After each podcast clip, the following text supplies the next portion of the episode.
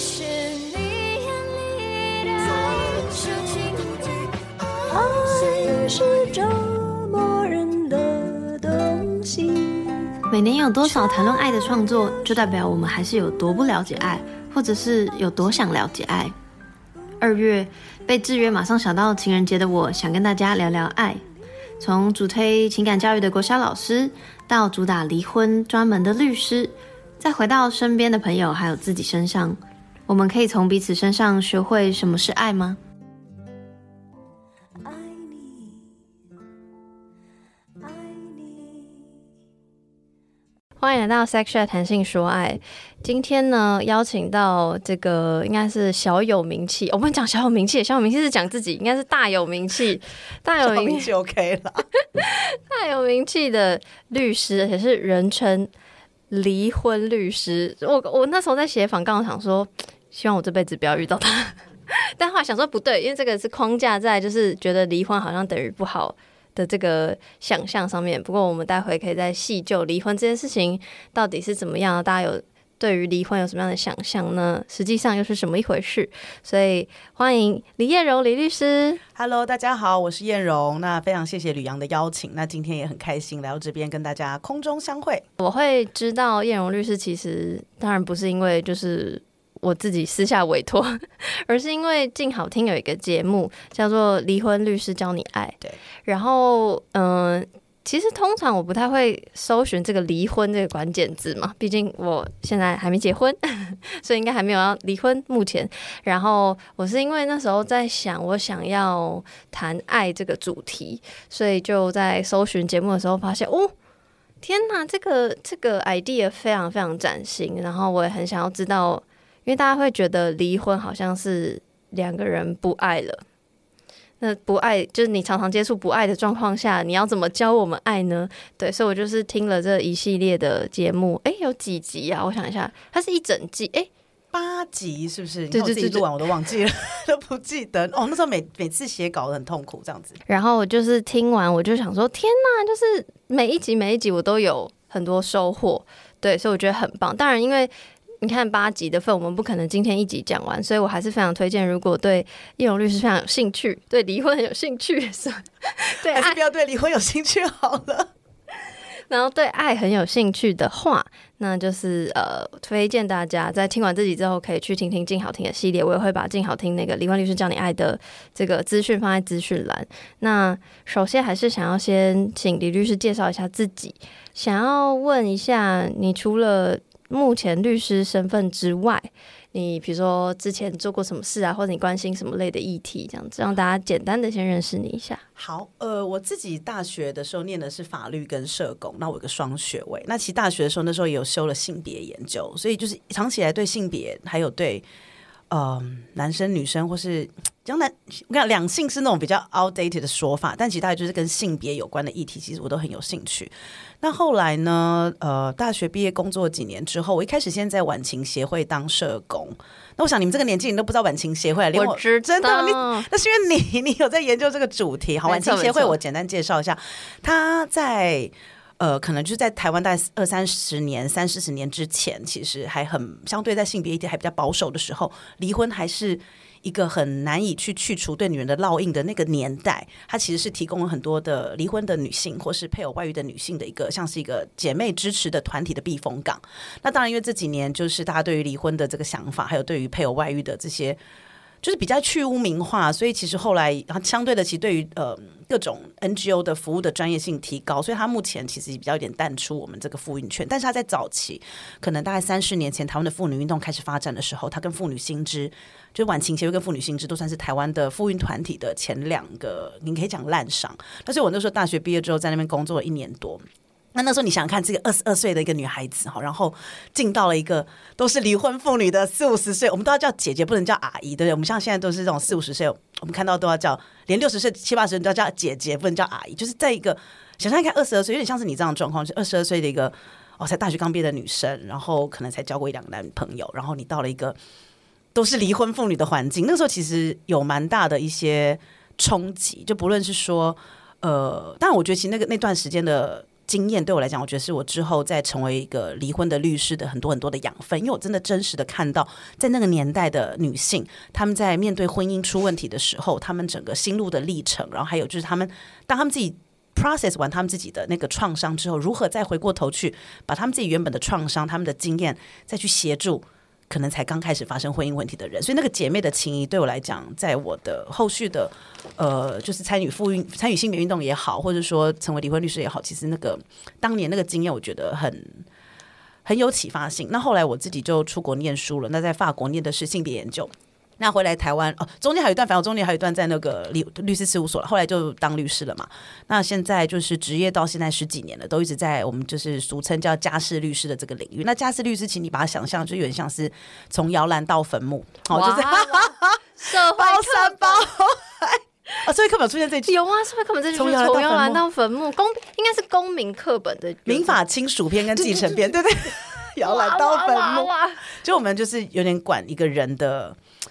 嗯，就是一个人的家庭，他有可能你在每一个阶段会碰到的所有的问题，比如说你孩子出生嘛，哈、然后你结婚，孩子出生，然后到你离婚，然后到最后可能爸爸妈妈老了，哈，就是需要人家照顾的时候，然后还有遗产继承的问题，这边我们都在处理。那不过我自己在呃案子当中，其实大概百分之八八十几、八九十都是跟婚姻、还有家庭、还有孩子有关的议题。那所以就是今天会非常感谢感谢那个吕阳的邀请。但我想说，一个年轻还没有结过婚的女性，想要了解什么样的东西呢？让我们可以来跟大家分享一下。好的，好的。那刚刚律师有提到，就是呃，你目前专精的比较是在家事的这个专业，是。但我很好奇，你为什么会选择这样？你是因为比如说刚刚说的加入晚晴协会，就是你有这样的经历，然后比如或是你呃呃学历上有关于性别研究的学习，然后你才这样选择吗？你难道没有中途想说天哪，好烦哦，这些最最烦的？因为听说听说家事这件事情不是律师的人。的律师圈子里面，你知道比较讨喜的圈子，为什么你还会持续想要在家事专业里面？吕吕阳讲对吼，其实就是在我们这个虽然说这几年就是所谓的家事律师越来越多，嗯哼，我们可以看到就台面上有几位其实都还算是媒体曝光度很高，但其实确实在大部分的律师来讲，其实家事案件是大部都不想要碰的，因为第一个就是当事人会。很烦嘛，一直想要找你们，一直找你诉苦，然后跟他抱怨，跟你抱怨她的老公，然后可能早中晚就是照三餐传讯息给你，然后连一个非常简单的，比如说我要不要接我老公电话这种问题，他都要问你，就是其实会对很多的律师来讲，那个工作的情绪负担很大。那我自己会喜欢这个领域，是我觉得它跟人很有关系。我自己现在回想起来，我自己念大学的时候，我也许也许现在大学的教育还有大学法律系的教育可能比较不一样，但在我那个年代，我。大学毕业二十哦，去年大学毕业二十年，哈哈，所以就在我那个年代的法律学法律的教育比较，其实没有非常着重在跟我们现在很强调的跨领域的沟通、跨领域的学习。所以那时候我自己刚念法律的时候，我就觉得整件事情很抽象，然后其实好像跟人没有什么太大的关。虽然说我们都在法律是在管理人，他是在管理所有的人，所有人都要去和呃遵守法律，对吧？他说是管理所有的人的事情，但是。我自己觉得，在当年在学校教育里面，其实我觉得对于人的这一块的关怀比较少，所以后来是为什么我去念社工的原因，是因为我觉得社工跟人的关系非常的贴近。那后来我自己会选择这个领域，也是当然第一个就是呃对性别有兴趣嘛，因为大家知道，你当谈谈到性别，你跟家庭跟婚姻，家庭跟婚姻就是性别关系呈现的一个最好的场域。你要去观察所有的性别关系，你就是要从婚姻家庭出发，而且其实。呃，家事，当我们在讨论婚姻、讨论家庭，其实是跟人息息相关。呃，比如说婚姻，呃，夫妻之间的关系，那现在因为同性可以结婚了嘛，就夫夫妻妻的关系，然后伴侣关系、亲子关系，然后兄弟姐妹的关系，其实就是都在讨论人的问题。所以我觉得是我，因为我对人很有兴趣，就是人很有兴趣，就是怎么讨论人，哈哈，就是我对人怎么想的。然后就比如说这个人他怎么去思考，然后怎么做出某一个决定，然后为什么会决定要去做某一件事情？那为什么是这样子做？好，就是就会觉得很有兴趣，因为我相信吕阳弟有这样的经验，就是说，你有时候都会觉得有一些人他在某一个时间点做出某个决定，你会觉得不能够理解。但是你换到他的，比如说你换到他的，你去同理他，你换到他的角度去想，就会觉得哦，可能从他原生家庭出发，或者说从他过往的经验出发，其实站在他的立场，他做出那个决定是完完全全合理，而且是可以理解。只是我们站在外人立场，我们跟他是来自于不同的背景，不同的。教育不同的家庭，所以我们会没有办法理解他的行为，但是他当下做出那个行为，对他来讲完全是是可以，要不然他不会去做嘛。嗯，没有人会去做对自己不利的事情。嗯哼嗯哼，所以就是我觉得是主要是对人有兴趣，所以一直让我走到今天。要不然当事人真的很烦，好不要对照更烦，就是他们都很。嗯，好，没关系，就是他们好，他们是我的衣食父母，我要感谢他们。但是他们有时候会真的，好好就这样，好讲到这边为止。因为我那时候看报道也是有听到你说，因为你就是真的对人很有兴趣，然后我非常觉得可以共鸣，是因为我觉得虽然我这是一个标榜做情欲的节目，可是我做情欲到现在，我会觉得其实我不是对性有兴趣，我是对那个。里面的人与人之间的互动，然后我跟你互动，我怎么那个互动出来的东西怎么影响我，也影响你，或影响我们那些人在性当中，他们是想要找寻什么？因为性有时候不是目的本身，而是手段。没错，没错，就那些东西。然后当然还有，比如说性里面的那个爱，那个爱是什么？就因为那个爱的定义有很多嘛，喜欢的定义有很多嘛，就那些东西，我发现其实人的那个关系嘛，就是那些我几乎讲不出来到底要用什么词来形容的那个。反而是我很有兴趣，然后我隐隐约约觉得律师说就是就是我心里想的那个，所以我就觉得天哪，你很棒，就是感谢。因为有时候大家就会说，大家会问我也一样的问题，就是说你不烦吗？就是有时候在讨论这些事情，嗯，会有时候啦，会觉得哎，好像都是一样的东西，或者是人跟人之间沟通沟通之后就是很很麻烦嘛。最后，因为虽然我。近期都在探讨这些东西，但我就觉得烦归烦，就像律师刚说的，有些事情烦归烦，但你知道那个是你很有兴趣的，所以就会一直想要持续，你要说钻研下去嘛，或探索下去。对，我想回应一下吕阳刚讲，就说虽然比如说可能大家觉得谈论情欲或谈论爱、谈论性这件事情，一直谈一直谈很烦，但是一直谈一直谈有一个最重要的意义是在于说表示。虽然你一直谈，但是你的观众群一直都还有，表示第一个这是大家有兴趣的主题。第二个就是说，其实我觉得想分享一下，就是虽然我大于吕阳大概十几岁，然后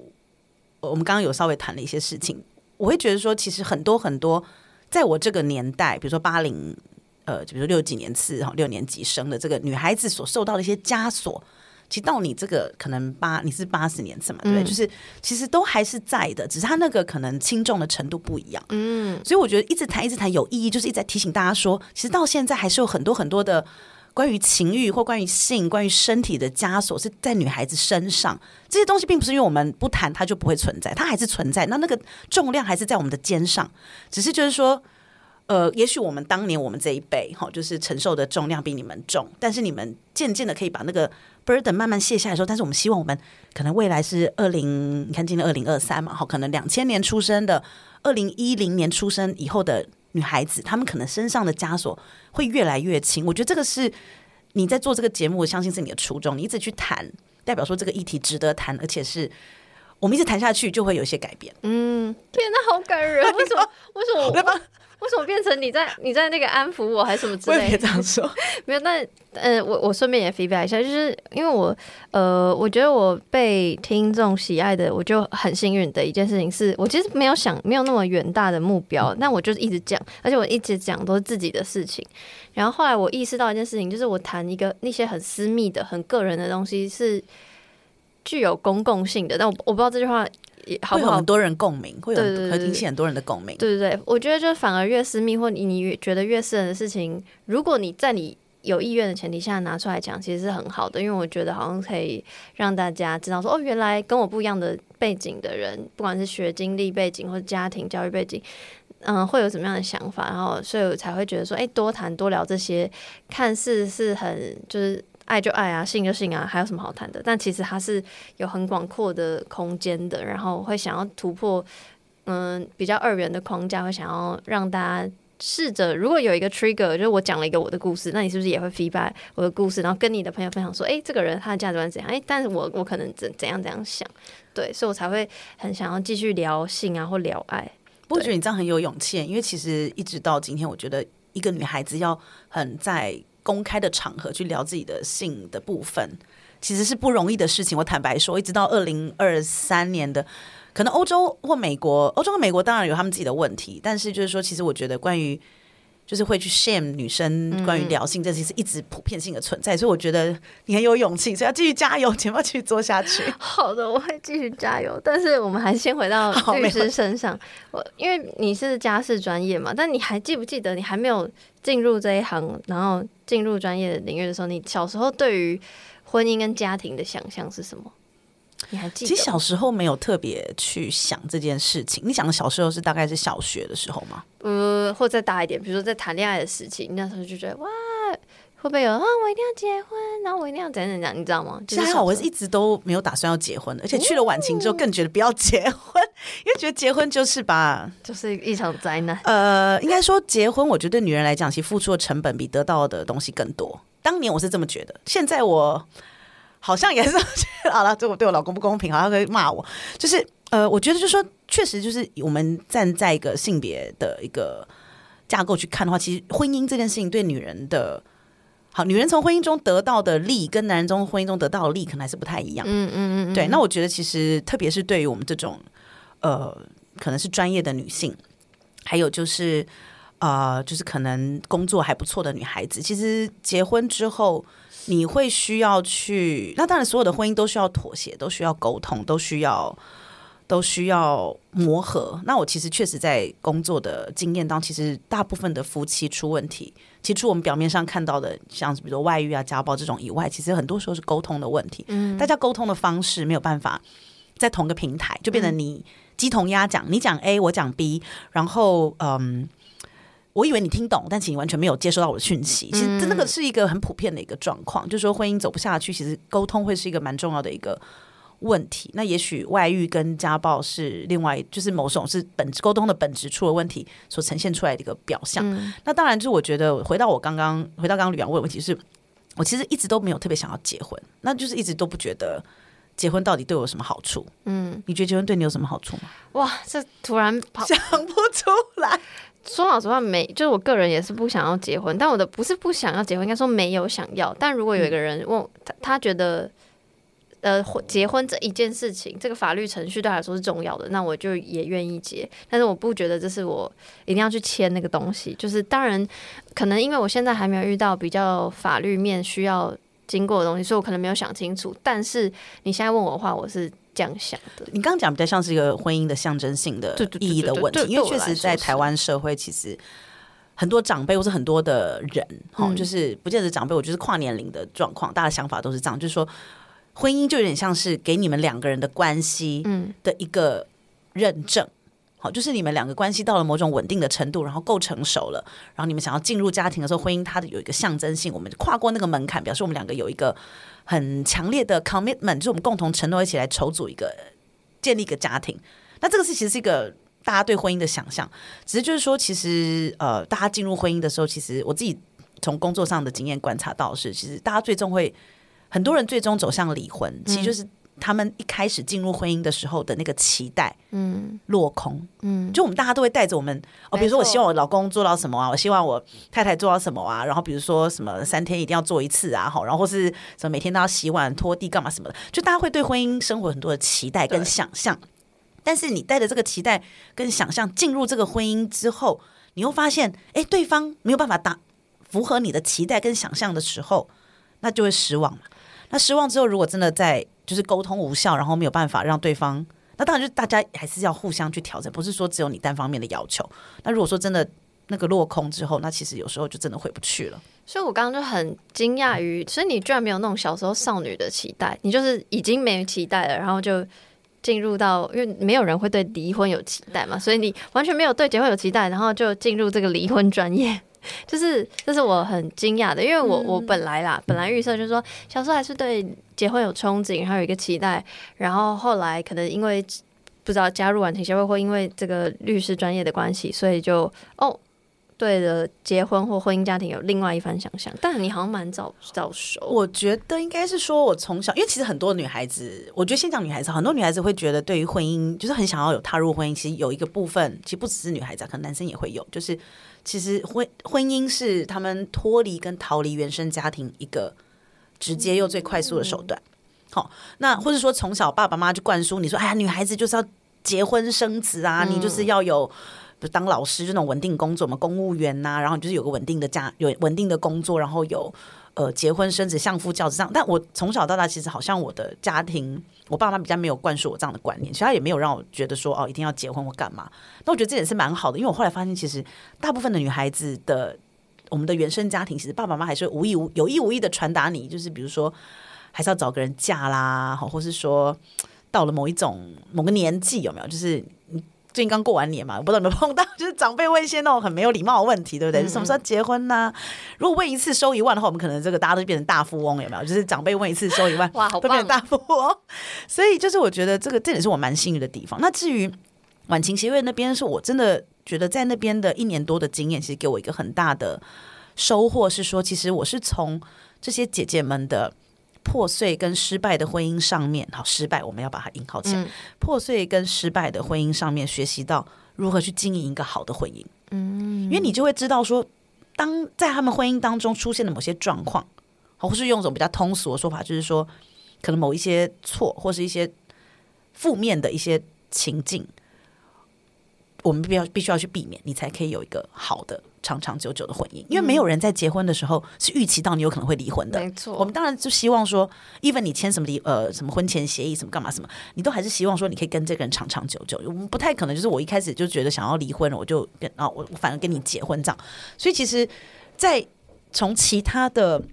不好的失败的经验当中，我们可以学习到，就是我们尽量去避免。不要重蹈覆辙，那这样我们就可以增加我们的婚姻长长久久的几率。所以我觉得在那个晚晴协会那一年多给我的最大的启发是这样。所以那时候很多你知道长辈都说啊，在晚晴其实上班那边的怎么都是什么离婚，什么怎样怎样。可是我觉得那个就是反而让我知道说，哎，有些地雷，比如说你在怎么样去经营一个好的婚姻，真的就是从就是不好的经验当中学习，那个是最直接而且最快速的。嗯，那刚刚讲的是，就是你自己从小时候到现在对于婚姻家庭的想象，你自己在接触你的客户吗，或者任何你听到的呃他人的感受上，你觉得他们对于婚姻有没有一个共同的要说偏见嘛，或者想象，就爱爱情观或价值观的？我觉得大家都会想要被照顾吧，嗯就是不论你多坚强，不论你多独立自主，我觉得人在内，我们的每个人在内心深处都有一个想要被照顾的部分。那那个可能就是说，所以其实就是为什么很多人讲说，其实有时候很多女性异性恋然后在找先生的时候，其实还找个爸爸的复刻版，或者说男人在找太太的时候，再找一个妈妈的复刻版，因为爸爸妈妈是你最原初的被照顾那个经验的记忆。那那个东西其实不论你有没有被好好照顾，被爸妈好好照顾，它是一直印刻在你的身体里，可能是用一种比较你根本没有办法察觉到的方式在存在，在影响着你的亲密关系。所以其实我觉得，呃，在我看过这么多的案子当中，还有一些朋友就是各种经验当中，其实我觉得大家对于婚姻最共同的一个寻找的东西，就是我们想要被照顾。照顾有可能是生理上的照顾，有可能是心理上的照顾，但是你不见得是百一百分的照顾，你有可能只要十分、二十分。所以其实这就是大家要去沟通的问题，因为有人他可能希望配偶是百分之百的照顾我，从全身心灵有没有，就是吃啊、吃喝拉撒睡什么。但有些人他觉得他只能够给到十分或二十分的时候，那中间那个差距的八十分、九十分怎么办？嗯，那还有另外就是说，有些真的就是我看到很多的状况也是说，在原生家庭失落的东西，他希望在他的配偶身上找到，但如果他的配偶没有办法给他原生家庭失落那个部分，其实大家又是又是冲突，又是失落，然后又反正很多很多循环啦。对，所以就是，但是我觉得想要被照顾这件事情，其实是大家共同的想法。进入婚姻的时候，我记得你在那个你的 p o 节目里面有讲到，你觉得就大家普遍对于婚姻有一个很强的这个执念，然后这个执念我不确定是不是你刚刚所说这个被被照顾的想法，但我觉得这个很强的一种意愿，就是我想要被照顾，我想要找到一个人可以符合我想要被对待的方式，这个想法其实也会影响到，就是他们怎么对对对于婚姻的想象，或是对于离婚这件事情的不能接受。对我，然后再进一步问，就是那你的客户或是呃你听过的案例里面，你觉得大家对于离婚的这个这一个词的想象什么？因为像刚刚你说哦，失败要要夸好，就是大家是不是还是会觉得离婚是一个相相当负面的事情？嗯，我觉得现在在，因为一般来讲，因为我现在大概四十几嘛，哈，然后我们的我的当事人其实他有年轻化的趋势，有些甚至比我年纪还要轻，然后有些大概差不多我这个四四五十岁这个年纪，那就是各种年纪的 range 都有，但普遍上来讲。呃，目前我观察我的当事人的年纪大概是在三十五到五十五的这个区段是比较多的。那、我倒是觉得说新生代比较年轻的哦，我的当事人大概百分之八十五九十是女生，所以我大概就主要是以女生经验出发。我觉得其实现在的年轻的女孩子，或者比较新生代，我刚刚讲三十五到五十五对女孩子，其实比较不会把离婚看成是一个什么不好的事情哦，因为纯粹是说，因为坦白讲，就是当你觉得，但是并不是所有人一开始婚姻出状况的时候都是想到要离婚，就是大家会先从一些，比如说像台湾人，我们还是很习惯寻求长辈的协助嘛，看是不是可以找公婆、找岳父岳母出来协助协调一下、沟通一下，或者找朋友大家协调沟通一下，看有没有办法。对，那但长辈出来，他长辈通常都是还是劝和不劝离。对，不，我我刚刚只是在压抑说哈，我如果跟我的伴侣吵架，我会想要找找长辈吗？我会超级不想要找长辈。这是你啊，但是大部分这个，这其实我本来是这么觉得，但是我后来我真的进入这个离婚律师的这个领域之后，这十几年看到大家其实还是蛮多的，就是因为会觉得说。你要管，就是我管不住你老，我管我管不住我儿，你我老公，但是他妈可以管住他儿子啊，所以是一个压，就是想要说服你压你的状态，就是有点，我觉得他就就说类似，就是说找，也不是说讨救兵，而是说我今天如果沟通无效，但也许哎，我找对方的爸爸妈妈来跟他讲。也许会他比较听得进去。哇，这是全新观点对我来说，真的吗？很常见哦，非常常见。你去问一下，你有结婚的，当他们出了什么状况，会希望他的公婆、岳父、岳母来帮忙协调这样子。OK，所以就是他们可能一开始会尝试用自己的方式，或是说非法律的方式去解决问题，但发现没有办法的时候，他们才会走上离婚这条路。那确实离婚，那所以就变成说，当你想要离婚的时候，表示说你预期你离婚之后，你离开这个人。的状态还有心情会比你现在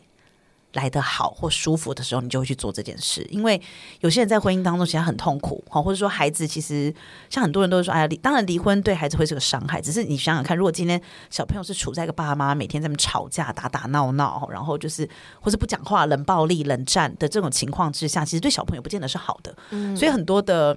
呃，就是当事人或者很多妇女，他们可能在评估发现说，哎。比如说，有时候他们压死骆驼最后一根稻草，就是他们已经看到他们夫妻关系的不和睦对孩子造成的影响的时候，嗯，有时候就是促使他们下定决心要离开这段婚姻的很重要的。因为女人其实，即使到二零二三年的今天，台湾还是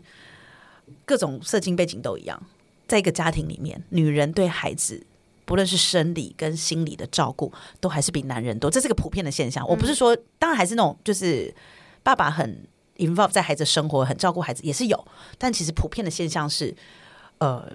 在家庭里面，女人妈妈对孩子的照顾还是比爸爸多的，不论是身体呃生理或者心理或者时间上面的投入。所以其实这也是为什么我们现在大家常会说，很多男的当事人来找我就说，哎，是不是现在离婚之后，孩子监护权都会判给妈妈？我说对，是这样子没有错，因为法官都要在判监护权的时候，都是看过往的。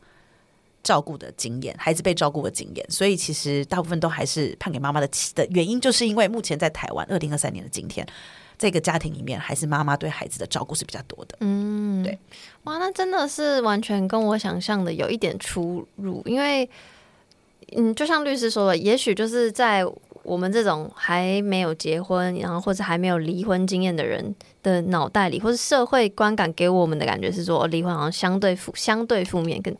对啊，离婚跟结婚比起来，离婚是相对负面的事情。当然，可能时代进步，这个观念也在改变。可是确实，诶，我仔细想想，就像律师讲的，就是真的进到离婚这一步的，就好像他们真的想清楚，他们知道离婚之后的生活，不管是对自己、对呃之前伴侣，或者对身边的人，不管是小孩或者其他家人，可能真的是会好一些，所以才。有这个下定决心要进到离婚这一步，这这个是很确实。但诶，就像刚刚前面讲的，就是如果你要进到离婚这一步，就是其实不不会马上就认识你，就是不会马上就有这个律师的角色参与。因为如果就现在讲一些法律面的事情，就是离婚的程序，如果现在想要离婚，我是不知道我的听众有没有这个需求。但是如果现在想要离婚，我现在因为我真的是法律超级。超级白痴，所以我现在查到就是说有两院离婚跟裁判离婚，两院离婚就是他们各自就签离婚协议书嘛，去户政事务所办那种，所以就完全不需要律师的介入。其实我通常还是会建议，就是你们如果两个人，因为其实通常离婚要谈的事情不外乎是几项嘛，一个就是孩子，再就是钱。对，那孩子又可以大分为就是我们一般大家所俗称的监护权，然后还有就是说。看小朋友的时间，就是我们讲的探视。哦，那还有就是钱的话，就包括几块，就是跟孩子有关的钱，比如孩子的抚养费跟生活费，嗯，还有夫妻夫妻之间的财产怎么分配。那其实我自己也办过很多案件是，因为台湾的离婚其实说真的很容易，你只要两个人都说好，让我们写个离婚协议书，找两个证人去户政事务所签一签，登记这件事情就结束，你就离婚了。那但是就是说，我也办过很多的案子，就是说，因为大家都是因为太方便了，所以其实你们就你知道离婚协议书随便写一写，然后写的没有很清楚，然后那个条款也都就是语焉不详或是模糊不清，很难去执行。嗯所以到后来可能离婚之后，就双方有因为针对离婚协议书有些争执，到时候再去改的时候，就是又又会嗯对，所以我通常会比较建议说，确实没有错，你。离婚，呃，如果你是走离婚协议，所谓的两院离婚，去户政事务所登记的这种，其实你确实可以不用找律师。但是我会建议，就是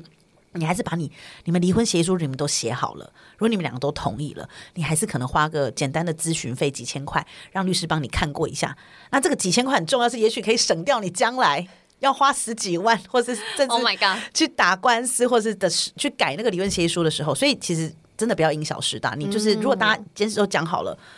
然后就是一张，就是你大概让律师看一下你们的离婚协议书，要不然什么地方要调整啊，比较清楚啊，让律师先看过，这样你们的离婚就会比较顺畅，也比较有保、保障这样子。对，OK，那另外一个是裁判离婚，是我记得是要先打官司是要先经过调解吗？还是不用？要，因为现在其实也可以直接去调解离婚，所以现在其实理论上应该有三种，一种是你刚刚讲的两院离婚，一种是调解离婚，一种是裁判离婚，调解离婚的意思就是我可以去，法院提一个离婚的调解。但是也要律师参与。呃，其实不用，那个也都可以自己。台湾的离离婚都没有，你连 even 连打离婚官司你都不需要，都没有一定要强制律师。那当然就是说，哦当事人会来找律师，是希望说，第一个，他可能自己没办法去处理那些文书的工作，比如说律师可以帮你写书状啊，帮你准备呃离婚协议书的草稿啊，这种就是这第一个。第二个就是可能大家比较忙，比较不会跟、没有办法去跟法院联系，有时候需要跟书记官联系啊什么的，然后一些收收文件啊这种，所以其实。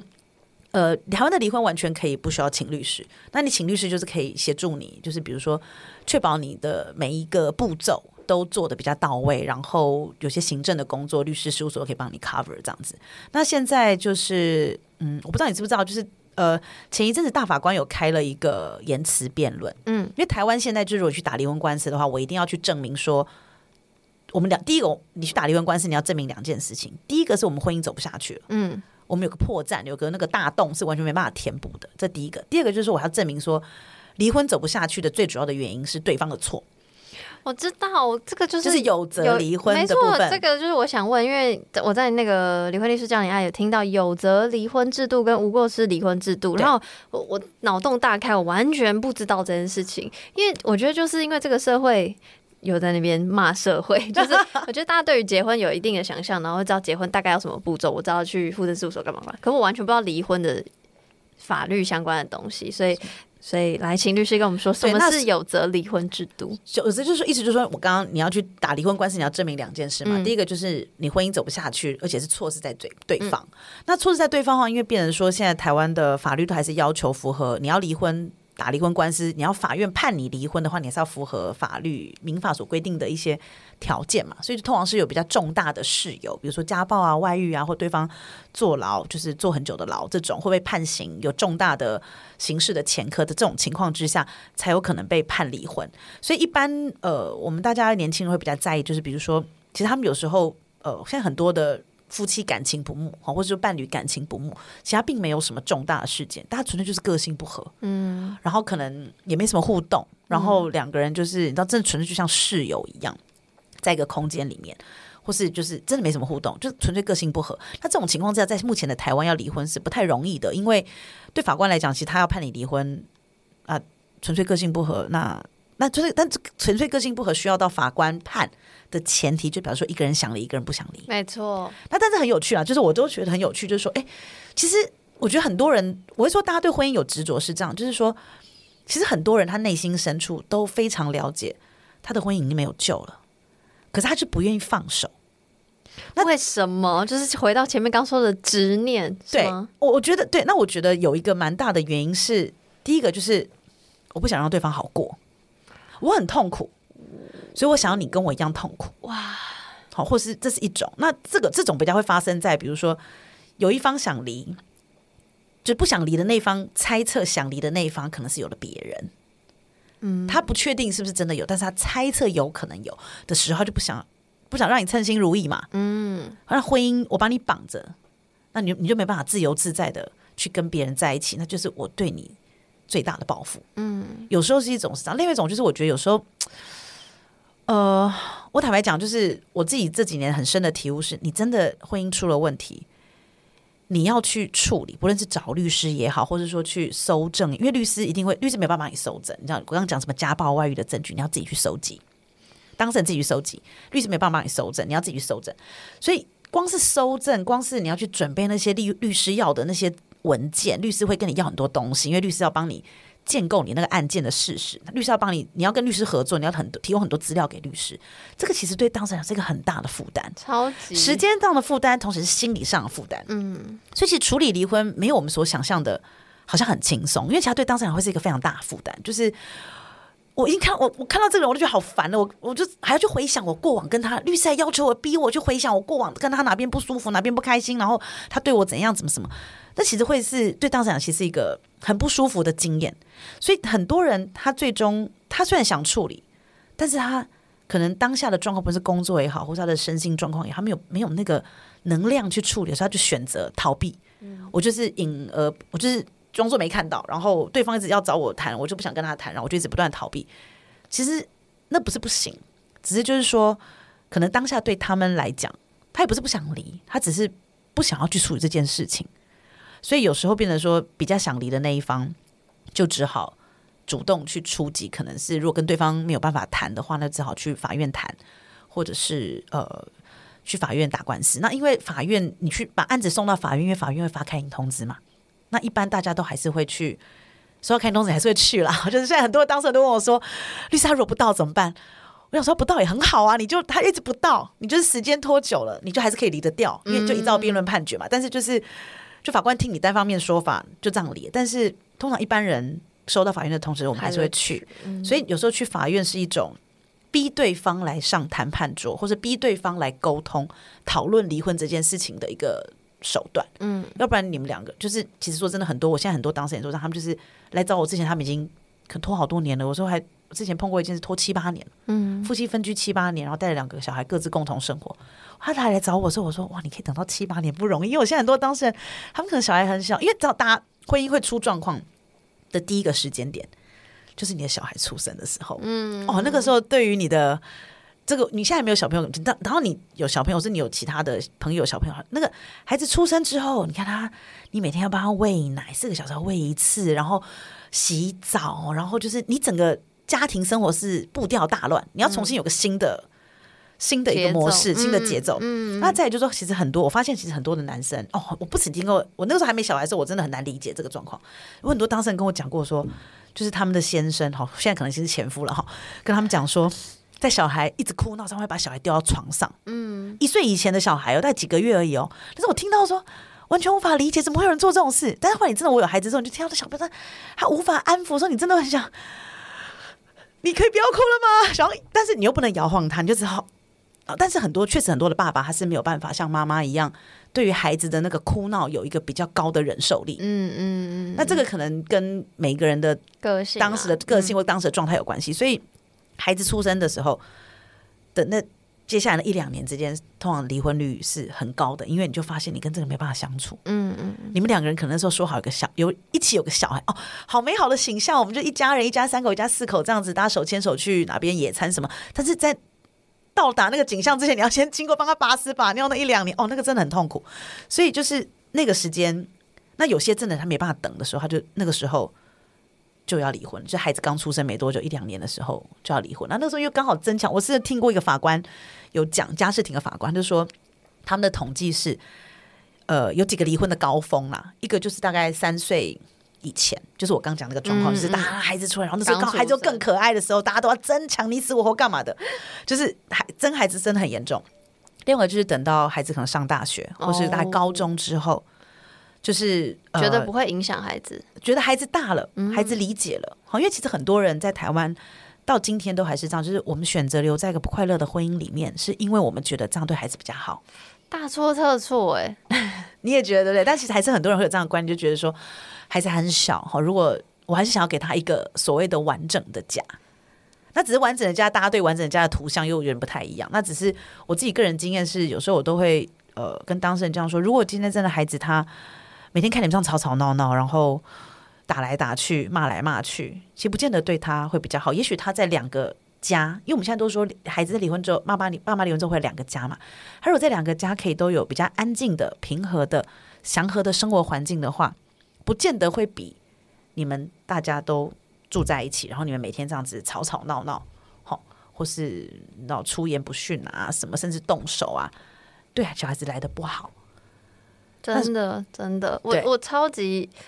超级无敌有感，就是因为超级无敌有感因为小时候家里也有一段时间是疯狂争吵，然后我自己就心里虽然说我那时候还没有还没有十八岁，但是就是因为没有十八岁会会影响到那个孩要想说孩子要跟随这件事情嘛。哦对对对，那我当年是二十岁，现在开今年开始是十八岁了。嗯对，OK，反正呃，我那时候就想说，就是为什么不离婚？因为但当然当然我那时候不是这个这个状态，我没有那么酷，没有那么理性，但我就是一直哭，面对于家庭的不和谐。然后我记得小时候妈妈就有说，就是哇爆骂料，但妈妈就有说，就是我要给你一个完整的家。但我那时候就一直很 confused，到底什么叫做完整的家？一直吵架的家等于完整的家吗？所以我就会一直对于家庭或婚姻的想象，其实我是也是从小很小的时候就，嗯，就是对婚姻保持着一个问号，因为我不懂，我不懂为什么要坚持巩固一个一个。对我对在里面的人看来，对对对，是一个不不完美的东西，然后你还要顾外面的形象，这样。当然，这后面发生了很多事情，然后我现在也长大了，我当然也知道，比如说不同的世代对于婚姻的看法有不同的想象，然后我我才会觉得说，我我想要多谈离婚这件事情，因为我自始至终觉得，如果是一个好的离婚，它绝对是比你守着这个婚姻来的更好。对，对我来说，我的经验上来说是，对，那像你这样的状况，其实我之前也碰过蛮多的。那其实我希望你没有碰到我接下来讲的情况，因为其实 Oh my god 在这种情况之下，其实很多妈妈到后来，她可能比如说，因为妈妈可能有一些理由，她维持这个婚姻，那但是她表面上不是表面上要真心那么觉得，就是觉得是为了孩子。那有时候。但是到了青春期的时候是更大的时候，可能会有些亲子冲突的时候，有时候妈妈或爸爸就会冲脱口而出说：“我没有离婚都是为了你。”的时候，我觉得对孩子讲是个非常大的情绪勒索，就是爸爸妈妈是没有意识到把他们自己的那个焦虑是投射到孩子身上，然后孩子就要 carry 那个，就是那其实都你要知道那些其实都不是你们的错，嗯大人的选择你们。你才，你那时候还那么小，其实所有的很多孩子曾经经历过这样的过程的，男男女女都一样。其实这完全全都不是你们的错，不是任何人的错。爸爸妈妈自己做个决定，但他没有办法像大人一样勇敢的为自己决定负责。嗯，他就把他的焦虑投到孩投射到孩子身上的时候，其实我觉得这个东西对孩子影响是大的。这第一个我想回应的。第二个就是说，其实回应你刚刚讲，就是我其实后来呃前一阵有碰到几个熟龄离婚，就是妈妈来的时候，就是他可能是他小孩都已经三四十岁，然后带着妈妈来，妈妈可能都六七十了，那其实长期可能也都是不睦啊，或者说爸爸甚至有家暴这种情况，这个时候是反而是妈妈小孩子反过来劝妈妈说要离开，然后妈妈其实还很难去做决定，所以其实有时候真的像熟龄离婚的案子，因为其实他们可能六七十岁的就是老一辈的女性，她们还是觉得说，第一个觉得离婚很丢脸，他们那个年代还是有这样的想法，离婚非常的丢脸，然后。然后我要我要我要去哪里？就是我如果过世了，我要放在哪里？你知道，对很多台湾人，这件这个执念是，也许我们在这个年代我们没办法理解，我们三十岁我没办法理解，就是啊，我就树葬，我就海葬啊，花葬或什么，或是对跟我可爱奇怪的狗狗，我们怎样怎样？我其实骨灰没有那么重要，但是对老一辈他们，因为呃，离婚的女性第一个没办法进前夫家的宗祠，她也没办法进她原生家庭的宗祠，所以她就用我们俗话讲变成孤魂野鬼。其实很多的老一辈女性她还是很担心自己变成孤魂野鬼，所以这个就这是第一个。那第二个就变成说，他们嗯，就是就变成子女给他们力量，子女给他们。呃，说我们支持你离婚的时候，他们才勇敢走出去。但是我就是传统的一些观念，就祭祀啊这种，其实对很多的传统的一辈的女性的影响是很大。那我当然希望说，我们现在，呃，因为包括是说大家也比较没有那么土葬、火葬也不一定，就是我们可能就树葬啊、海葬这种，其实也越来越环保葬这种风行之后，希望我们这个宗祠的观念可以渐渐的没有。但是其实我还是有在，一直到今天哦，二零到二十一世纪已经二十几年了，我还是有在一些传比较年纪大的女性上面有观察到这一块，就是他们觉得丢脸，然后会怕自己没有人拜。嗯，好，没有人拜，我说没有人拜。好，没关系，也许在天上，他们交换一下，就是有没有，就是要投胎之前可以交换一下。还好我妈是没有这样想了，但是当我觉得我确实有某一个时期会觉得被责怪，就是我会觉得啊，这是我的错吗？所以是因为我所以让你持续在这个不快乐的空间里面嘛？有一个时期是这样，但是后来长大，然后我现在就是有比较多的言语可以论述，可以理性的思考。就是我一方面可以理解我妈对，就是那个年代她。学习或接受到的价值观给她的束缚，然后二来我还是也会在意我自己的感受，所以我也有跟我妈讨论过这件事情。然后比如说他想要跟我道歉什么，我想说也不用道歉吧，我就就是过了就是过了，对我来说就是一个我理解你的那当时的决定，然后我也知道我当时是有一些情绪压力的，但反正我现在好好的这样。那有有些东西就是我也希望他快乐，那。可是我不不能左右他的决定嘛？我因为虽然我嘴巴讲说，我觉得你离婚可能会比较快乐，可是我其实也不知道啊，对啊，所以我觉得我是很现在感觉是云淡风轻的讲这些事情，但我真的很不想要我的听众有任何人，但应该不会有人那么小，就是就是遇遇到这样的情绪状况，所以我真的就是很希希望大家可以。更深入的了解，不是说了解离婚，而是去思考说爱，或是家，或是婚姻对你来说到底是什么？你你你你贞洁的点是什么？是那个表象的东西，还是就是我为什么会觉得离婚律师教你爱这件事情是超级无敌可以成立的？因为我觉得你认清了离婚对你来说的意义，就代表你认清了什对你来说什么是爱。所以，我我真真心就觉得大家赶快去听那系列，谢谢，还帮我做行销，这太做广告太感谢，一定要的。但刚刚有，因为刚前面提到那个有责离婚制度嘛，然后你在你的 p 开始讲，有讲到那个无过失离婚制度，那个是什么国家的？这就现在一般欧美国家都有的，就是我们所谓的分居多少年就可以离婚的这样的一个规定。其实，呃，因为台湾要尝试推行这个制度已经很久，已经二三十年，所以我现在不行。发生什么事了？台湾 这个过程就是有一些过程，那就是说，包括很多的妇女团体，像晚清，其实当年他们也是，现在怎么样？但我不太确定。但是当年是反对这个，因为大家都会有个想象是说，就是今天要离婚，就是很多人会担心说，比如说外遇的男人就刻意用，比如说我就搬出去，然后我就分居多久，我就把你离掉了。哦，那当然就是这个是一个对于分居制度一个比较。怎么讲？比较粗浅的理解，因为其实，呃，国外的欧洲或美欧洲国家，或是美国的分居制度，其实他们都会针对分居的期间，比如说孩子怎么照顾，家里的费用怎么付，然后还有搬出去的那一方怎么看孩子，那是不是要持续支付，就是跟孩子同住方的相关的费用的，这些都会有相当完整的规定。如果说你没有在这个过程当中，而且甚至有些是在分居阶段，法院就先介入了。然后就去告诉你们说，有一个法院的裁定，就告诉你们说，在这段期间分居期间，你们孩子要怎么安排，费用要怎么负担，好，就是不会让就是我们大家传统上所想象的抛家弃子这种事情发生。嗯，因为如果这个分居制度要够完善的话，是根本在他就是早就让呃法院介入的时间是提早到从离婚的时候提早到分居的时候，他其实对于孩子、对妇女跟就经济弱势的一方，还有对于。孩子照顾孩子的那方，还有对孩子本身，其实这个权益是相对的，会有比较有保障的。那我们大法官在十一月的时候开了一个言辞辩论，就是针对要把台湾是不是还是要只维持有责离婚这件事情，好，呃，在做了一个言辞辩论的讨论，大概可能最近会有一个结果哦。对，大概二月的时候应该会有个结果。那我自己是认为大法官应该会认为说，呃，台湾只允许。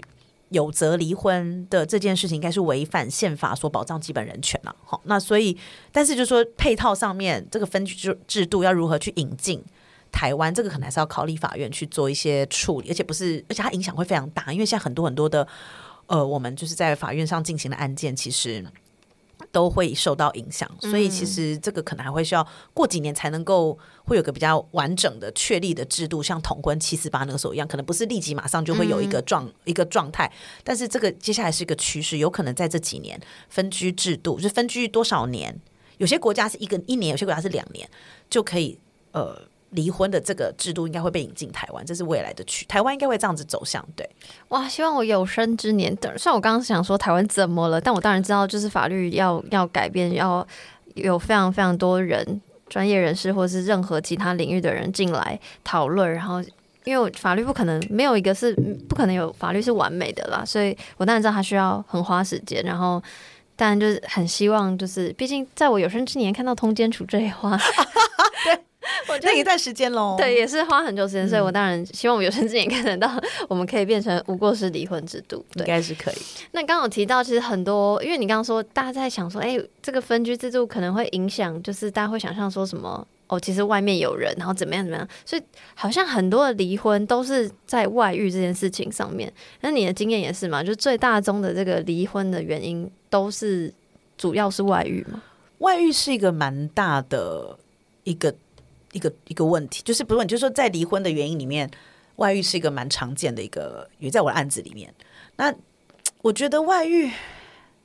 我不知道，我觉我其实一直觉得，你怎么看待外遇这件事情啊？其实我我应该这样讲哦，就是说，大家在进入婚姻之前，你可能都有很多不同的性性经验，你有可能是稳定的交往的对象的新建，或是你是那种就是那种一夜情或怎么样，就 whatever。但是我会觉得，就是说。呃，你好一，我们认为可以用制度去让一个人，就是在一段时间之内只跟一个人做爱这件事情，嗯，是有点不切实际的，因为就是因为他不就是一个，因为我我坦白就说，因为其实好女人 maybe 可，但好女人好，可这个就可能牵到很多很多的社会的一些问题，就是不是社会社会学的一些观察，但我觉得说站在男性的。立场就是其实或者女性的立场，我觉我会觉得说，因为婚姻我们现在是单偶制嘛，我们不太对，本来是单偶制对。然后呃，你现在虽然通奸除罪化，但外遇还是有赔偿的责任嘛。是是是啊，但其实像是王九红之前有些场合有讲过，法国的话，如果没记错的话，应该是他的外遇是没有什么民事责任的。嗯，那所以变成说，其实，在台湾目前外遇还是有民事责任的这个情况之下，你其某种程度上就是用一些法律的制度。然后去，或是婚姻的制度去限制某一个人的性自由。那当然，这些事情有一些人他会觉得说：“好，我进入婚姻，表示我要接受这一块。”理论上是这样嘛？对，因为大家确实民法里面有写夫妻互负忠诚的义务哦。嗯，好。但是就是说，如果，但是就是我坦白讲，就是一个人的行为，然后就是那。拉力跟推理嘛，你的外在很多诱惑啊，然后你又怎么？你跟这个人可能你又怎样怎样？然后反正你觉得在婚姻当中，你觉得你性生活没有得到满足的时候，你当然有可能往外找嘛。嗯，那这个时候就要看说这个制度跟你去找别人性发生性关系后续所带来的这个呃后果。嗯嗯，强不强到让你去说服自己说好，我不要做好了，好危险，好可怕，就是我可能会有什么法律责任这样子，或是被发现，然后我可能就。天崩地裂，我老婆就带小孩离家出走这种，但我但是台湾通奸除罪化之前，通奸罪成立了这么久，即使是刑法，我们还是没有办法杜绝这样的行为的时候，我们就知道可能这个我们要去认真思考，有没有可能这是人性的一部分？我好感人，感人什么？这个有这个有很特别那个吗？因为我一直都这么觉得，就是所以我觉得，但是我觉得说婚姻婚婚外性行为这件事情，但如果你们两个人都 OK，那当然没问题。我确实也有认识一些朋友，他们是呃，就是大家就是 open relationship，就是我即使结婚之后，我们还是可以，就大家维持一个底线，彼此都 OK 就好。但如果说在婚外性行为的这一块，有人 OK，有人不 OK，那没有共识的话，那当然有一方一定会受伤嘛。嗯嗯嗯嗯嗯。那所以我觉得，其实大家真正在意的是，有一个人去呃毁弃了这个夫妻之间、伴侣之间互负忠诚义务的这个承诺的时候，我觉得大家在意的是。我受伤的这一方，我的伤害如何被填补？嗯嗯嗯嗯嗯，这没错，这就是为什么大家现在觉得就是台湾的那个什么那个就是呃，我们所谓的侵害配偶权那个损害赔偿的赔偿金额都不高啦。嗯嗯嗯。那但是有时候大家就会觉得，其实我后来渐渐也理解，就比如像这种案子，法官都会说，你看现在通奸除罪的话，就是说你要不要和解啊？就一直劝双方要和解，然后一直劝被伤害那方说你要放下啊，什么要和解啊，干嘛？但是我后来发现，其实大家去告，其实真的不是为了钱，我是为了要法院有认证，你们俩就是有一个偷情的行为。嗯嗯嗯嗯嗯，就是如果我从伴侣身上得不到那个我想要得到安慰，我想要第公正第三方可以给我那个，我觉得比较像是说，嗯，我要一个国家的权利，或是一个法法院法官的权利去认证说你就是不忠的那一方，嗯。或是小三小王就是破坏我家庭的那一方，嗯嗯嗯嗯。就是会需要有一个就是外力跟制度。当你破坏制度，我就需要另外一个制度去肯认确认你是那个破坏制度的人。嗯嗯嗯，那当然，那个东西其实比较是一个象征性的，其实就是 emoji 啦。对啊对啊，我就是爽嘛，我就是爽。反正法官相信我讲话，我爽。其实那钱我我现在很多当事人其实他们都不在乎啊，嗯嗯嗯，但是我就是要让其他人知道说，你看吧，他有做这件事情，对，没错，也是法院认证的。嗯嗯，对。其实我记得在你的 podcast 你有讲到，其实当事人的不爽不太是因为外遇这件事情，比较是他怎么处理外遇的态度。然嗯后刚刚我也有问您说你怎么看看待外遇这件事情？其实我会觉得，比如说外遇或是他们结婚劈腿这种，我都会觉得是有很多，就是这是一件很复杂的事情，不能单我自己觉得啦，不能单单只是说哦，他有这件，他有这个事实，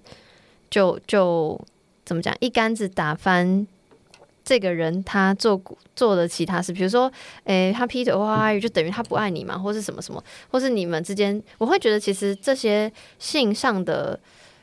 在在外寻找性上的这个欢愉这件事情，其实是很大的原因，都是因为两人相处之间的沟通问题，就是它是造成的一个一个一个行为一个结果，但是其实中间有非常非常非常多复杂的因素，然后处理这个行为的这些态度，也会影响大家对于这件事情的想象嘛。所以我觉得其实外遇是超级无敌复杂的议题。那就是，但我也可以理解，像律师你刚刚说，就是有那个觉得自己受伤的人会想要会想要被被得到一得，到一个正义，对对对得到一个正义，对，得到一个公道。对这不还是在包青天的那个架构之下，一直到就是某一些案子，其实你可以看到这个部分。不过我想回应一下刚刚吕阳讲，就是我觉得就像你讲，其实很多人外遇，他其实跟那个人没有什么情感连接。比如说，我很多有些当事人，他是先生去什么酒店小姐啊，嗯或是叫什么一楼一凤啊，什么嗯那种，好，就是对他们俩纯粹就是身体上的需求。可是站在太太的立场，就会觉得第一个会觉得脏，嗯就是我就是你去外面跟人家呃做了之后，然后你回来再跟我做，那个就会觉得，就是你你心理上跟生理上会觉得不舒服。嗯第二个就是，其实我觉得这也牵涉到男人看性，大部分我现在不能，就是我们还是把少部分那种比较不一样的个案，我讲主流上，男人对性这件事情和女人对性这件事情的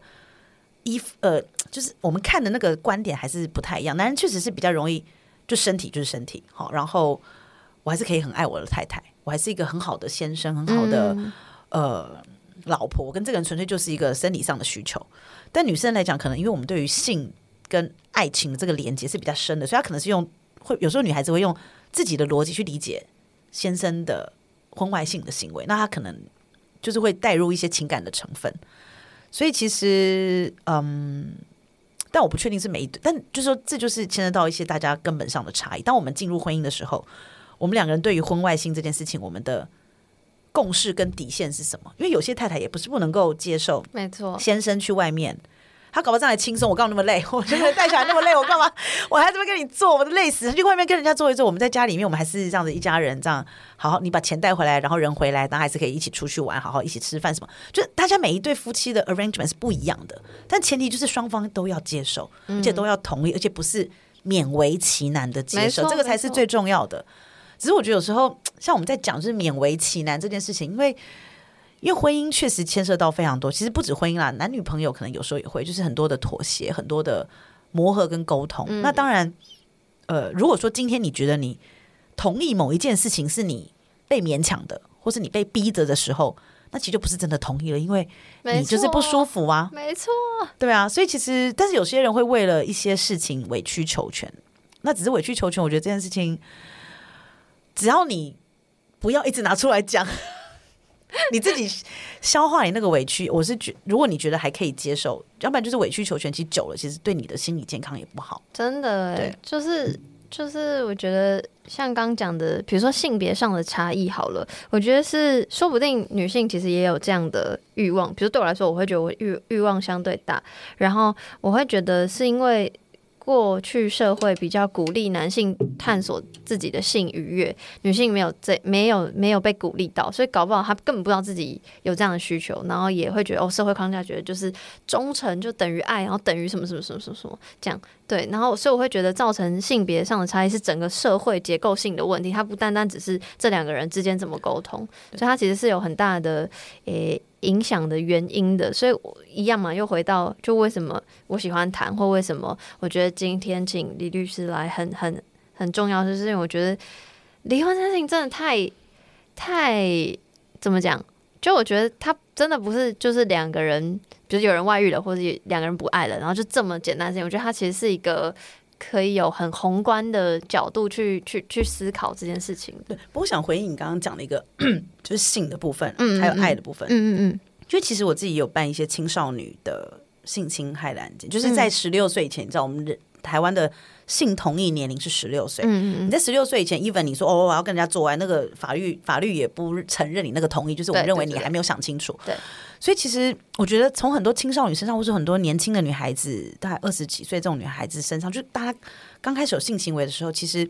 有时候会很担心，或是有些女孩子会担心说，我不跟对方做某一件事情，或不跟对方做这件事情，他就会离开我。那表示他可能对方有些给他压力嘛，就说你要跟我怎样或什么什么。但是我觉得要让女孩子要要要告诉年轻女生的是说，如果今天这个人只是因为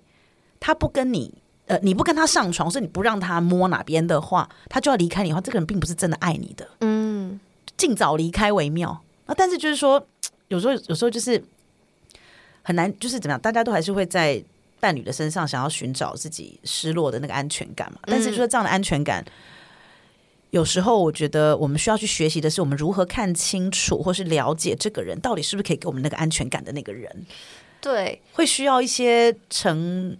就是成年人，或是说像比如说有时候是学校辅导老师啊，或者说学校的老师啊，就是了解孩子的，要给他们一些事实的引导。只是我还是要让，我觉得很有个蛮重要的观念是要让年轻女孩子知道，就是说，如果今天这个人因为你不跟他口交。他就要离开你，那这个人真的，其实我觉得不值得你跟他在一起。他如果真的爱你，他会尊重你，嗯，要不要跟你口交？对，或是你要帮他，或者他，你只是要你要，呃，我这样会讲太直接没句话，就就直接口交是个客观的字。如果他不愿意帮你口交，但是他要你帮他口交的话，这个你要想想看，就是这个人到底。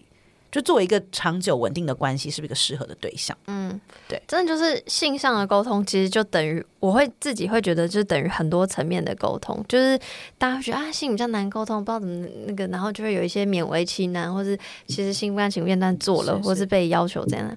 就是我觉得这都会影响后续你们情感上的很多很多面向。但是我我我其实也会，我以前我觉得我很能理解离婚，我觉得离婚这件事。我讲很棒，有点不好，但我就觉得我我我可以理解离婚这件事情，可我其实很不能理解离婚诉讼。就我我会觉得说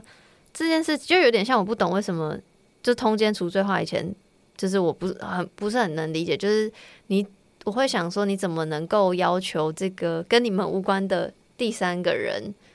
帮你？赢回爱或讨回爱，或是赢回那个我不知道是不是爱的东西，就是就是我会觉得这个想法我会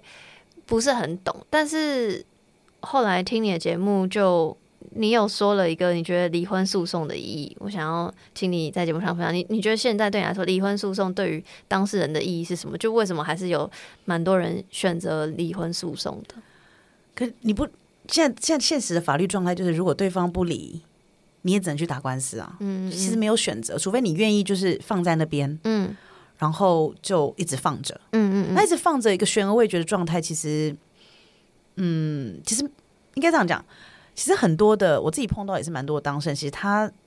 有时候其实不处理是第一个，他也没能量处理，或是他觉得好就先逃避，但当他碰到一个他不得不处理的状态，比如说孩子已经有一些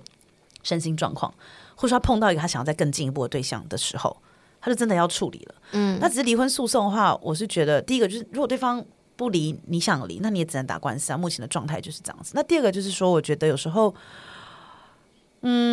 那个打官司的过程其实蛮撕裂的，就是你要一直跟法官讲说对方哪里不好，对方哪里不好，对方哪里不好，吼、然后要讲自己很好，讲自己很好，但是大家都知道，在一个婚姻关系里面，不可能完全是他百分之百对你百分之百错，这就是一一定都是各自上有各自上的一些状况跟问题，所以才会两个间走到这边。嗯，那只是离婚诉讼，我觉得对当事人意义就是，可能有时候真的要走过那个过程吧。然后你可能不论是不离那方也好，或是离婚那方也好，可能你可以真正的去重新检视自己的婚姻的过程，然后你们两个人到底怎么样走到这边来的？嗯，也许会对他们有一些。那当然，有时候律师不太有机会跟当事人聊到一些这么非常细微的一些心情的一些部分，但是我觉得其实对当事人来讲，他们有时候一开始很混乱，但是开始慢慢那个，因为我们开始进入到法院，就是会有一定的流程，比如说你什么时候要调解，然后大概隔过多久一次会有调解，然后要开庭什么，那个时间的形式可以拉出来，你大概知道接下来这几个月你要做什么事，相对就会比较稳定。然后孩子如果呃。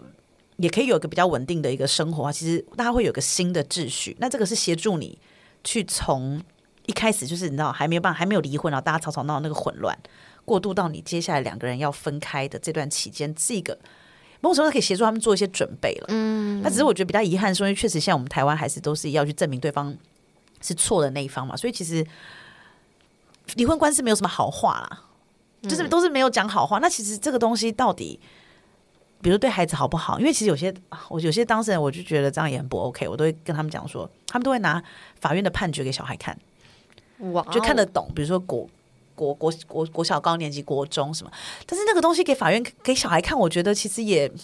对小朋友可能会某种程度的伤害，因为其实孩子不论怎么样。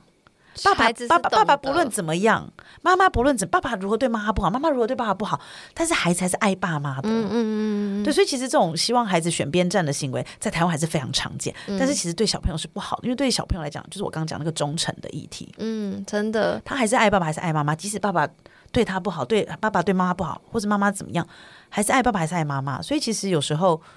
呃，我自己其实就是不成熟的大人，会造成不成熟的孩子。嗯那个代间的循环其实是，所以我们希望我们大人都有足够的智慧。我每次都跟有机会，我就跟我当事人讲，就说你们今天来到这边是不得已，但是嗯我希望我们大家有足够的智慧、足够的成熟度，让你孩子所受到的伤害就到今天为止。我们慢慢的在过程当中，把孩子的稳定找回来。嗯，真的就是我记得前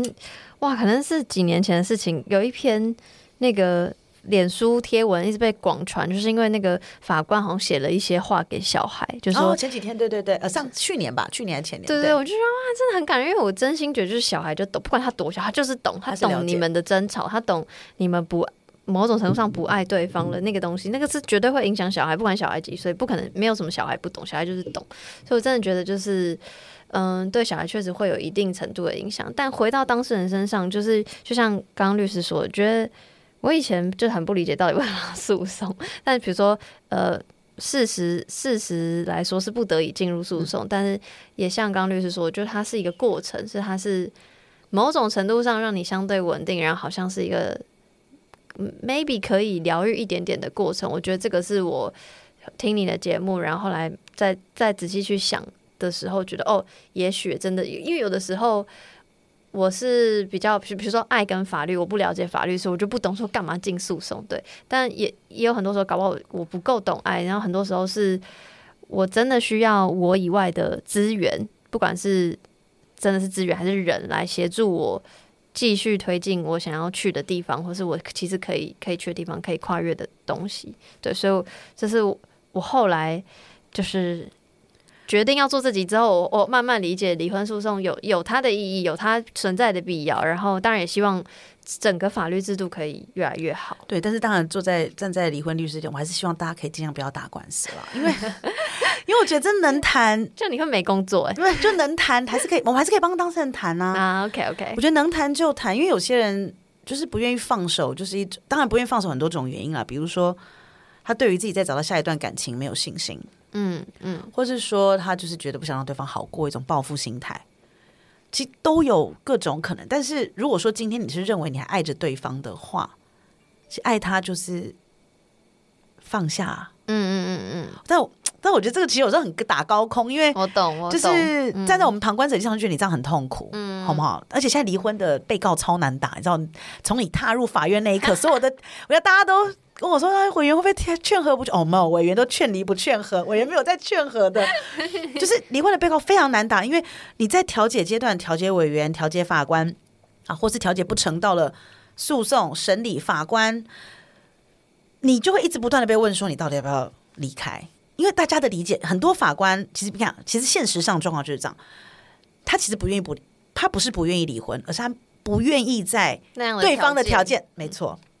所以其实有时候就是就要钱或要人嘛，你要不到人或我就要钱嘛，嗯或是要小孩嘛。嗯，所以其实有时候就是很多法官在看这种离婚案件，都会觉得说是条件的问题，那就会逼你去和解嘛。所以离婚的被告很难打。我们现在接到离婚被告都哦都要跟当事人耳提面命说你会承受很大的压力，你要有心理准备。对，所以就是所以还是希望能够能谈就谈呐、因为其实你放自放对方一马也是放自己一马，你及早离开这个不稳定的状态，然后你也许可以有另外一段生活。这个是那过程当中，如果说可以有一些，比如说亲朋好友给他一些情绪上或心理上的支持，或者像我们现在有些社工可以提供他们一些后续，比如说生活的安排的协助。其实，因为很多人其实不离婚是因为不敢或不确定自己自己有没有能力去面对离婚之后的生活。嗯你想想看，你本来是一家人，你知道，就是每天回到家都，就算没有讲话，但回到家都还是有人在，就是有人在走动，你知道，哦，有人跟你在同这个空间里，你某种程度上会有个安全感。但是你离婚之后，你可能就，你可能大部分时间看不到小孩，就你一个人回到一个空旷固定的家，好小小的一个套房或是一个小小的公寓。其实很多人是，就是他，我们不确定我们有办法去面对那个东西。所以这个过程当中，如果有比如说社工也好，或是亲朋好友可以协助他去慢慢的去调试的话，其实这块其实我觉得是蛮重要的。嗯，我觉得刚刚讲到一个很棒的心态，我觉得就是虽然我现在理解这个诉讼的某种程度上必要的存在，但我觉得就法律有法律的极限嘛，对，所以律师这个角色也有律师这个角色的极限，他不可能帮你们完成所有爱的和跟离，就是这这个东西就是是你们自己的事情，但是我觉得我们可以协助，嗯所以我觉得好的离婚律师不是那种就是说你去看当事人的输赢，嗯。因为在这个案子这种状况里面，没有人是赢家，你不可能赢，所有人都是输家，嗯。所以我们只是如何在这个过程当中让。孩子所受的伤害，或你们两个所受的伤害降到最低。嗯，那当然，律师我们的限制就是说，我可以跟当事人分析很多不同的情境，嗯嗯嗯，跟不同的选择，但我最终还是要尊重他的做法，除非说他的做法已经伤害到小孩，要不然我不会，我就是我还是尊重他的，因为当事人本来就是我是受他的委托嘛，我要尊重他的决定。只是就是说，我觉得好的离婚律师不是只看输赢，不是说去增加双方的对立，你反而对立，不要增加双方的对立跟冲突，反而是要去协助双方。嗯，异中求同，这样讲嘛，就如何把他们两个人共同爱小孩那个心找回来，然后看是不是可以在这个过程当中让大家的情绪比较平稳，然后真的能够看到问题的本质，然后好好的把这件事情做处理。嗯，只是很遗憾，我做过去这一年，我碰到的，我碰到的对照律师都是那种很可怕、那种攻击性的，就是哦，有时候碰到这种，我也会觉得嗯有点无力，就是因为我们每个人律律律师百百种。离婚律师有非常多的不同的风格，那我的风格你要说是鸽派嘛，我也觉得不是鸽派，而是说我不喜欢在这个过程当中再去增加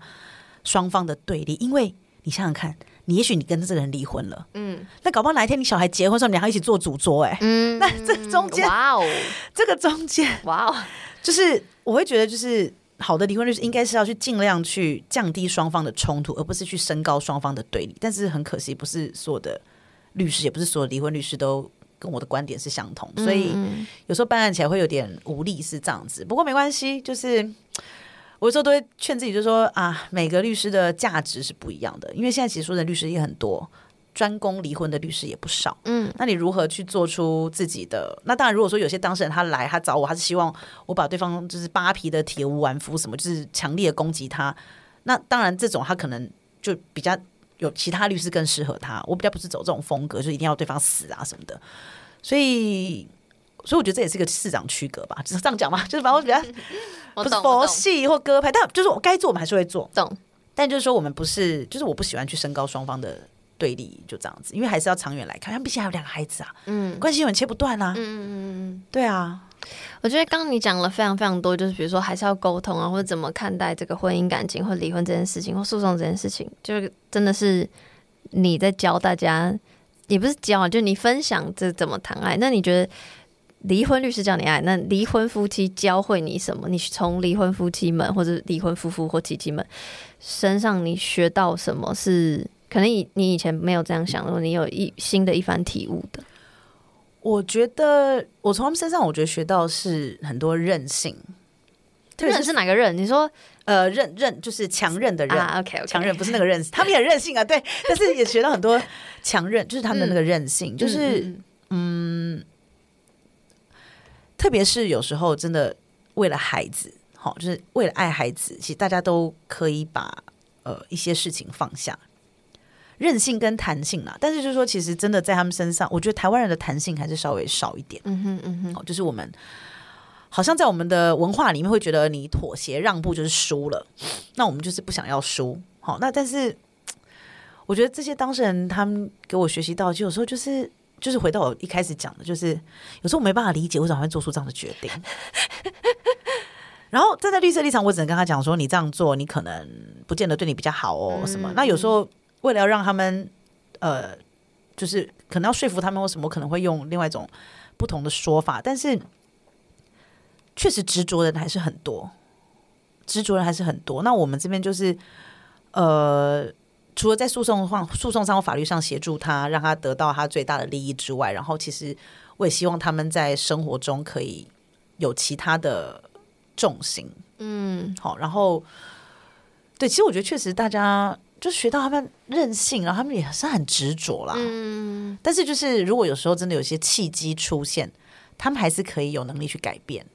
我觉得这样也蛮好的。嗯，真的真的，对，好的，时间关系就是其实还有很多很想聊的，不过大家就是可以去就是一样再次推荐，一直推荐别人节目，你要推荐自己节目啊，节目很棒。一直推荐那个离婚律师讲，因为真的很棒。但是我想要用一个大灾问来结束今天这一集，毕竟是离婚律师教你爱嘛，所以请问，你觉得对你来说，爱，特别是这个 romantic love 浪漫爱的爱，对你来说是什么？就 what is love？爱爱，我觉得是你要，嗯，好，应该是说，我觉得这是一个让你舒适的，也让对方舒适的关系里面的一个本质所在。那浪漫爱，我觉得它确实可能你知道，长期以来从十九世纪，大家他们讨论很多什么什么，然后现在就那种社群媒体在推波助澜什么。但是我真的觉得，爱其实本质是一点都不浪漫的。哦它有很多很多的，它有很多很多的沟通，它有很多很多的付出，而且那个东西是，就是不是像浪漫爱那种看起来，哎呦，很粉红泡泡，它其实是很多你会觉得会让你心里面负担很大的事情。但是如果你真的心里面存有这份爱，其实如果但是前提是对方也要跟你一样有存有这份爱的话，大家有共同的目标，其实你们共同的努力去做，这个爱才会长久。那但那个东西一点都不浪漫，因为你可能会需要你自己去消化很多事情，然后你可能需要花很大心力跟对方沟通，那个其实一点都不浪漫。因为浪漫就是你知道啊，很舒服，很开心，然后粉红泡泡，没错但那个东西就是一个表象。我觉得其实爱的每天的实作，好，生理上不讲，就爱的每天的实作，其实是会耗费你非常大的的精神的。所以有时候其实爱真的是不够的，你要你自己要有很大的能量，你要有很大的，这样讲一点都不浪漫。对，你要很大的能量，很大的心力去克服一些你因为爱他，所以你想去克服的事情。所以就是怎样？所以就是，可是我这样会不会有点太抽象？但就是觉得对，还是，所以我觉得有时候浪漫归浪漫啊，可能好啦，大家还是用的仪式感嘛，情人节快到了嘛，哈，仪式感，然后 OK，但是除了仪式感以外，那些事情之外，其实真的每天的实做还是很重要的。太喜欢这个回答了，我好喜欢浪漫爱，其实一点都不浪漫这件事情，太棒了，真的很棒。真的超不浪漫。好的，那今天非常非常谢谢叶荣律师跟我们分享很多很多很多。然后如果任何疑问，就是不不过律师很忙啦，就大家不要烦他。你真的有实务上需要他他的专业协助的，再去烦他这样子对。然后我会把律师的刚刚说的节目也好，或者是粉丝专业什么，就再放在资讯栏，大家就可以直接去看看。那再次感谢律师，谢谢，好，谢谢吕阳邀请，祝你节目长红，身体健康，新年快乐。谢谢，好，谢谢，拜拜。